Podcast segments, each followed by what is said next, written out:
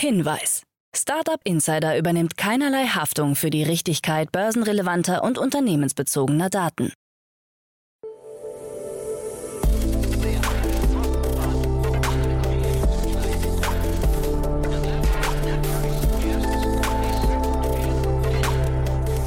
Startup Insider Daily. Morgen Update. Einen wunderschönen guten Morgen und herzlich willkommen zu Startup Insider Daily in der Morgenausgabe am Montag, den 28. November 2022. Mein Name ist Kira Burs und wir starten heute zusammen in den Tag mit folgenden News. Insider rechnen mit McMakler ab. Tier Mobility verabschiedet sich von E-Mopeds. Europol gelingt wichtiger Schlag gegen Online-Betrug. Klarna will in Gewinnzone zurück. Und Elon Musk stellt eigenes Smartphone in Aussicht. Tagesprogramm. In der nächsten Folge kommt die Rubrik Investments und Exits. Dort begrüßen wir heute den Niklas Raberg. Er ist Investment Manager bei Capnemic und er hat zwei spannende Themen mitgebracht. Zum einen holt sich das Berliner KI-Fintech TechTile 20 Millionen US-Dollar. Top-VCs wie Index und Tiger Global sind auch dran beteiligt an der Runde. Zum anderen hat der Wirelane-Gründer Konstantin Schwab eine Abmahnung von Elon Musks deutschen Anwälten erhalten. Und zwar wegen Rufschädigung, weil er vor den Ladesäulen von Musk gewarnt hat. Mehr dazu um 13 Uhr. In der Mittagsfolge sprechen wir mit Founder und Managing Partner von Embedded Capital. Die wurden nämlich von Motive Partners übernommen und es passiert nicht so häufig, dass ein VC übernommen wird. Deswegen solltet ihr unbedingt einschalten. In unserer Nachmittagsfolge geht es weiter mit Matthias Schneider. Er ist Co-Founder und CEO des Essenslieferdiensts Cloud Eatery. Und Cloud Eatery hat jetzt sogar Johannes B. Kerner als frischen Investor dabei. Den kennt man ja aus Film und Fernsehen, dazu mehr am Nachmittag. Jetzt geht's aber erstmal weiter mit den News des Tages, moderiert von Frank. Startup Insider Daily. Nachrichten. Insider rechnen mit McMakler ab. Mehrere Ex-Mitarbeiter haben sich teils kritisch zur Personalpolitik von McMakler geäußert. Bei dem Immobilienunternehmen würden häufig Quereinsteiger arbeiten. Vom Rewe-Kassierer bis zum Friseur sei alles dabei. In zweiwöchigen Crashkursen würden diese dann die Grundlagen für den Immobilienvertrieb vermittelt bekommen. Das soll dazu führen, so Ex-Mitarbeiter, dass bei McMakler Leute beschäftigt sind, die von Immobilien eigentlich wenig Ahnung haben. Das Unternehmen selbst erklärte dazu, dass etwa 80 Prozent der festangestellten Immobilienberater über mindestens ein Jahr Erfahrung in der Immobilienwirtschaft verfügen. Tier Mobility verabschiedet sich von E-Mopeds. Als der E-Tretroller-Anbieter Tier Mobility 2020 die rund 5000 E-Mopeds der eingestellten Bosch-Tochter Q übernommen hatte, lobten viele Branchenbegleiter den Tier Mobility-Gründer Lawrence Leuschner für diesen weitsichtigen und mutigen Schritt. Es schien ein logischer Meilenstein auf dem Weg zu einem innerstädtischen Mobilitätsangebot. Das Unternehmen verwies auf seine Erfahrungen im E-Scooter-Bereich und wollte mit der eigenen Kundenbasis und Synergien bei der Ladelogistik die E-Moped-Flotte wirtschaftlich betreiben. Jetzt hat Tier angekündigt, den Betrieb seiner E-Mopeds in Deutschland zum Ende des Jahres 2022 auslaufen zu lassen. Die Fahrzeuge, so Tier, würden nach und nach von den Straßen verschwinden und nicht zurückkehren. Die auf dem Weg zur Profitabilität notwendigen hohen Investitionskosten in die Soft- und Hardware der E-Mopeds würden sich nicht mehr rentieren. Europol gelingt ein wichtiger Schlag gegen Online-Betrug. Geschätzte 115 Millionen Euro sollen Kriminelle über den Spoofing-Dienst iSpoof erbeutet haben. Jetzt hat die Polizeibehörde der Europäischen Union Europol ihnen das Handwerk gelegt und insgesamt 142 Betreiber und Nutzer des Dienstes zur Identitätsverschleierung festgenommen. Auch der mutmaßliche Administrator des Dienstes befindet sich in Haft. Über den Dienst war es möglich, sich gegen Bezahlung als Bank, Unternehmen oder staatliche Einrichtung auszugeben. Im Zeitraum zwischen Juni 2021 und Juli 2022 sollen zudem über 10 Millionen Telefonanrufe generiert worden sein, um dann in vermeintlich vertrauensvollen Telefonaten an Informationen von Opfern zu gelangen. Die Server von iSpoof wurden beschlagnahmt und das Angebot vom Netz genommen.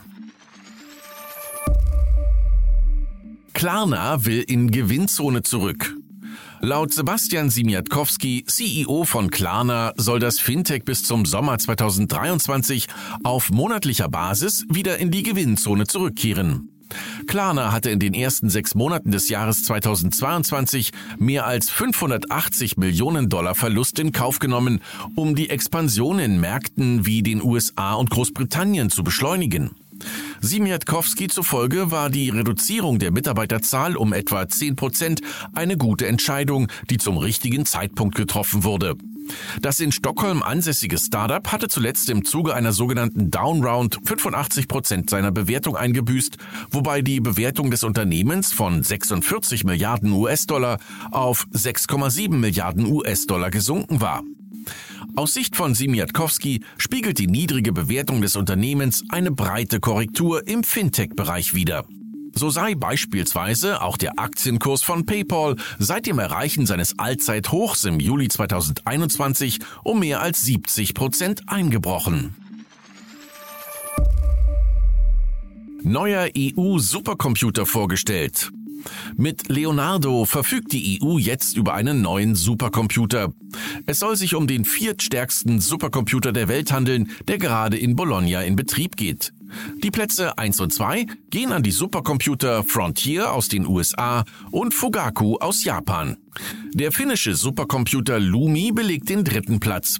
Leonardo ist ein gemeinsames Projekt der französischen Firma Athos und dem italienischen Forschungskonsortium Cinica. Die Spitzenleistung soll 323 Petaflops betragen. Der Supercomputer könnte in Zukunft zu einem Quantencomputer umgebaut werden. Durch die geplanten ausgefallenen Quantenupdates könnte die EU innerhalb der nächsten Jahre über einige der schnellsten Supercomputer der Welt verfügen. Viele Visa-Probleme nach Tech-Entlassungen. Große Tech-Firmen wie Amazon, Lyft, Meta, Twitter, Salesforce und Stripe haben in den letzten drei Jahren mindestens 45.000 H1B-Mitarbeiter gesponsert, wie aus einer Analyse von Daten der US-Einwanderungsbehörde hervorgeht. Hierbei handelt es sich um ein befristetes Visum, das es Unternehmen ermöglicht, ausländische Fachkräfte für Dienstleistungen in einem Spezialberuf einzustellen. Nach den jüngsten Entlassungen bei Meta und Twitter stehen nun rund 350 weitere angestellte Einwanderer vor Problemen. Wenn sie ihren Arbeitsplatz verlieren, haben sie nur 60 Tage Zeit, einen neuen zu finden oder das Land zu verlassen. Berichten nach bleiben manche Twitter-Mitarbeiter mit H1B-Visum nur noch aus Angst beim Unternehmen. Twitter plant farbige Versifizierungshaken. Neben blauen Versifizierungshaken bei Twitter, die über das Blue-Abo zu haben sind, sollen nach Vorstellung von Elon Musk in der kommenden Woche weitere Farben eingeführt werden. Ein goldener Haken ist für Unternehmen geplant, während versifizierte Regierungsorganisationen einen grauen Haken erhalten. Zudem ergänzte Musk, dass das blaue Häkchen für alle Personen gelten würde, prominente oder nicht, und dass Personen ein zweites winziges Logo haben könnten, das ihre Zugehörigkeit zu einer Organisation bestätigt, wenn diese Organisation sie verifiziert. Er sagte, er werde in der nächsten Woche eine ausführlichere Erklärung abgeben. Der Versifizierungsvorgang selbst soll stets manuell durchgeführt werden, was laut Musk schmerzhaft, aber unvermeidlich sei. Musk stellt eigenes Smartphone in Aussicht. Spricht man über Hybris, ist der Name Elon Musk nicht weit. Jetzt hat der Milliardär angekündigt, ein alternatives Smartphone entwickeln zu wollen, falls Google und Apple die Twitter-App aus ihrem App Store verbannen würden. Nachdem die tiefgreifenden Änderungen bei der Moderation problematischer Twitter-Inhalte wie Hate Speech und Diskriminierung dazu geführt hatte, dass zahlreiche große Werbekunden ihr Anzeigengeschäft von Twitter abgezogen haben, spekulieren viele darüber, wie lange die Twitter-App noch in den App Stores von Google und Apple zu finden sein wird. Auf die Frage, was er dann tun würde, erklärte Musk, ich hoffe nicht, dass es soweit kommen wird. Aber ja, wenn keine andere Wahl bleibt, werde ich ein alternatives Smartphone bauen. Facebook erhielt sensible Finanzdaten von Online-Steuerdiensten. Recherchen nach haben mehrere große US-Online-Steuerdienste wie H&R Block, TaxAct und TaxSlayer im Stillen sensible Finanzdaten an Facebook übermittelt. Die Daten, die über einen weit verbreiteten Code namens Metapixel gesendet werden, enthalten nicht nur Informationen wie Namen und E-Mail-Adressen, sondern oft auch noch detailliertere Informationen, darunter Daten über das Einkommen der Nutzer, den Status der Steuererklärung, die Höhe der Rückerstattung und die Höhe der College-Stipendien der Angehörigen. Die an Facebook gesendeten Daten könnten zur Steuerung von Werbealgorithmen verwendet worden sein, so die Vermutung. Jedes Jahr verarbeiten die E-Filing-Dienste rund 150 Millionen elektronisch eingereichte Steuererklärungen.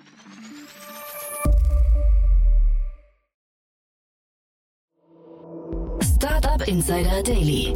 Kurznachrichten.